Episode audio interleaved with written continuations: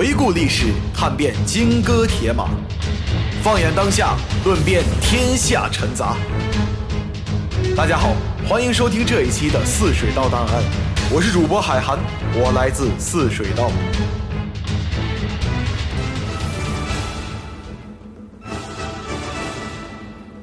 大河向东流啊，天上的星星参北斗啊。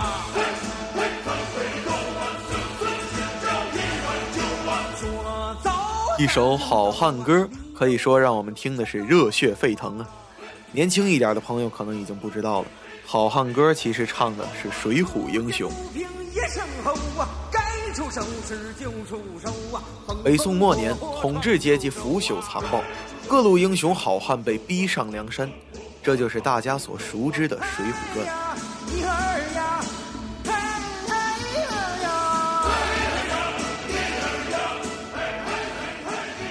说到《水浒传》，有一个不得不说的人物，那就是公明哥哥宋江。宋江的事迹，想必朋友们或多或少的都有一些了解，咱们在此就不做细表了。咱们今天就说一件事儿：宋江他到底为什么要招安？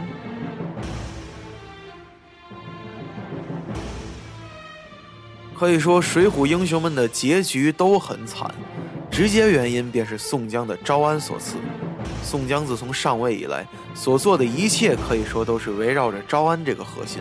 那么他到底是为什么铁了心的、玩了命的要归顺于通缉他的朝廷呢？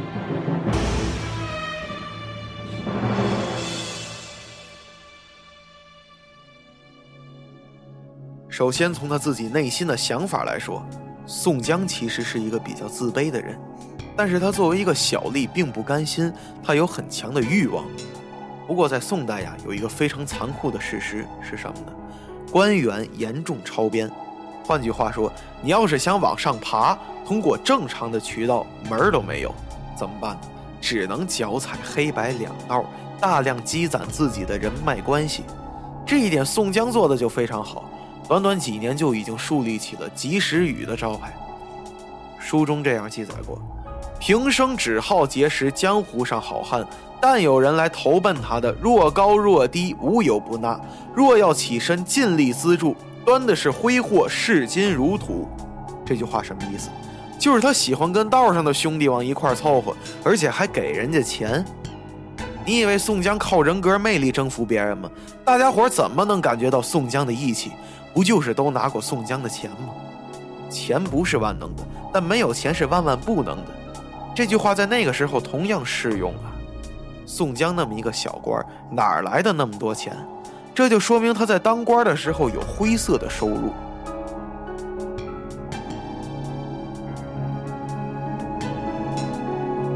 宋江就是靠这样积累了自己巨大的声望。本来这是条不错的道路，他继续走下去应该还能有不错的结果。但是半截出了那么一点小尴尬，宋江把自己的媳妇阎婆惜给宰了。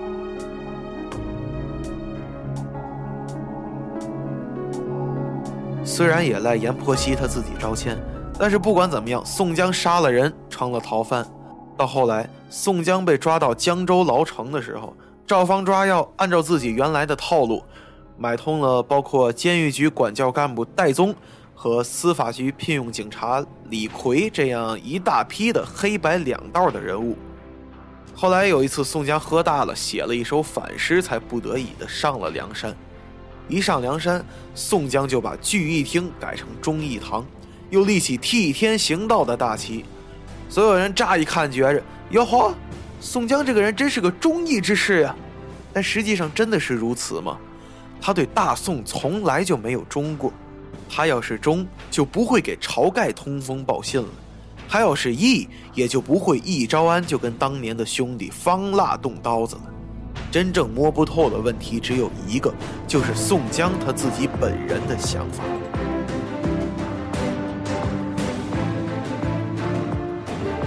再从宋江客观的条件来看，面黑身矮，武艺平平，他自己肯定也知道，而且他想象不出来自己除了在体制内混，还能在哪儿混出个结果来。可以说，在当时，一个男人他骄傲的业绩和成功。如果经不住国家意识形态的猛烈拷问，从而引来众人以至后人的交口称赞，那是没有意义的。可以想象，在这一种单一信念支配下的宋江，不可能真的去造反。在跻身于体制的初期，他一定像许多年轻人一样，有个无数玫瑰色的梦想。可是，当一切通过正常途径，光宗耀祖的门路被堵死以后，他只能改变思路，虚图大器。这样的一个人，当他是一个人的时候，他会成为别人心目中的道德英雄；可一旦走上梁山的领导岗位，杀人放火受招安就成了当务之急。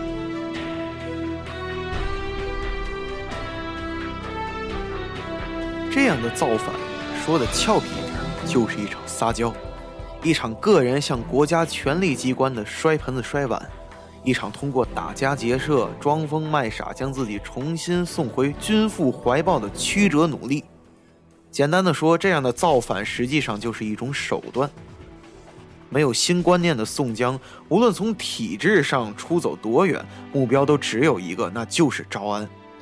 为了招安大计的早日实现，宋江甚至不惜令名。动用了包括御用二奶李师师在内的一切人力资源，这种有违圣德的做法，甚至引起了他的忠实粉丝李逵的不满。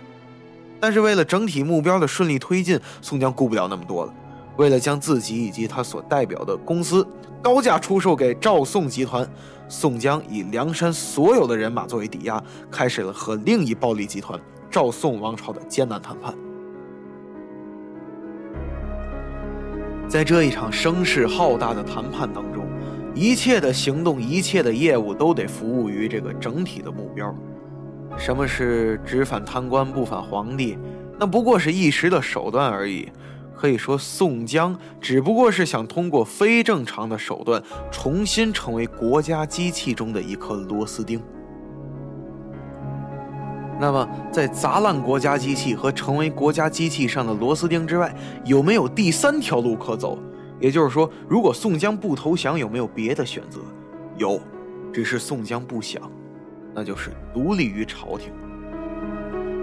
但是最大的问题就是在体制之外，宋江他自己不可能活得很自在。所谓雁过留声，人过留名，在宋江看来，只有荣耀在史书里的荣耀。才是真正的荣耀，成功在别人目光里的成功才可以是真正的成功。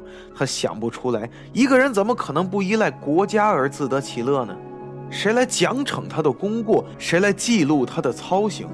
没有国家眼睛的注视，他手足无措呀。所以说，这一场较量从一开始就不是对等的。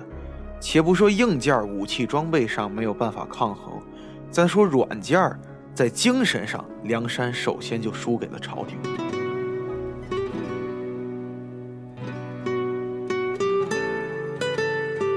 再看看宋江上台之后是怎么做的。宋江一上台就把招安作为一项基本的山策来执行。他先是通过好言相劝，打压了武松、鲁智深这样的主战派将领的反对意见，又通过呵斥、威吓等办法。安定了李逵这样的心腹干将的谋反之心，然后又通过不惜一切手段拉拢了一批像呼延灼呀、徐宁啊、卢俊义这样的中上流人士来入伙梁山，从而来扩大招安的民意基础。这样，招安派的主张就占了上风，宋江的投降主义路线就成了梁山的路线，不同意见就完全被雪藏起来。